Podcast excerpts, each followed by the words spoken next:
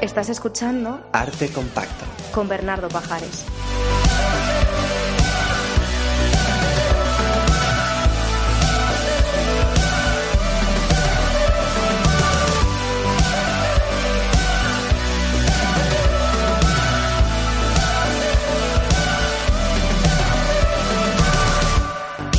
Estos días hemos dado alguna pista en Twitter y en la página de Facebook de Arte Compacto sobre el objeto que va a hilar el programa de hoy. Habéis visto una foto de la actriz Elizabeth Taylor y un retrato de María Tudor, reina de Inglaterra y segunda mujer de Felipe II.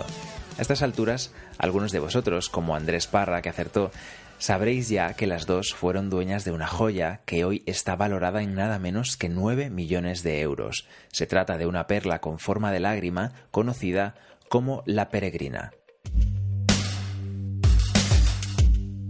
Esta perla fue encontrada por un esclavo africano en el Golfo de Panamá a mediados del siglo XVI. Su amo se hizo con ella y como premio el esclavo consiguió la libertad. Diego de Tebes, el alguacil mayor de Panamá, le regaló la joya al rey Felipe II y a partir de ese momento la perla peregrina comienza a aparecer en los retratos reales. María Tudor es la primera reina que luce la preciada joya, concretamente en el retrato que Carlos V encargó a Antonio Moro en 1554 y también en otro muy similar firmado por Hans Seaworth, los dos del mismo año en el que María se casó con Felipe II, lo que la convirtió en reina consorte de España. Ella contaba entonces 37 años y falleció sin descendencia solo cuatro años más tarde, con lo que la peregrina se quedó ya bastante tiempo en la corona española.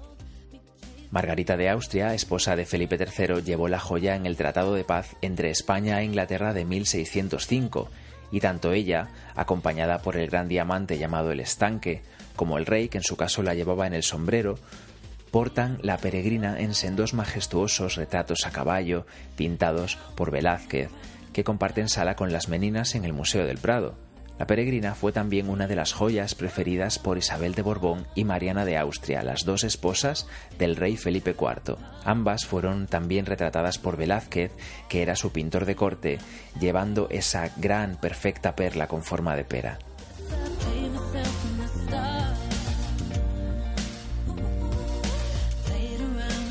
Fue durante la Guerra de la Independencia cuando la peregrina se alejó de España. Y es que José Bonaparte se la llevó consigo en 1812, cuando se vio obligado a huir del país. Una herencia y varios avatares más tarde, en 1969, una subasta en la que la Casa Real Española intentó recuperarla sin éxito, la hizo llegar a manos de Richard Barton. Él hizo la puja más alta. 37 mil dólares le costó el regalo para el 37 cumpleaños de su mujer, Elizabeth Taylor, que lució la peregrina en infinidad de ocasiones. En otra subasta que tuvo lugar en Nueva York mucho más recientemente, en 2011, se vendió parte de la colección de la actriz, recientemente fallecida. Allí, el collar que ella había encargado a Cartier, en el que rodean a la peregrina otras perlas, diamantes y rubíes, se vendió por 11 millones de dólares. Se ha acabado nuestro tiempo, aquí nos despedimos hasta la semana que viene. Cuídate.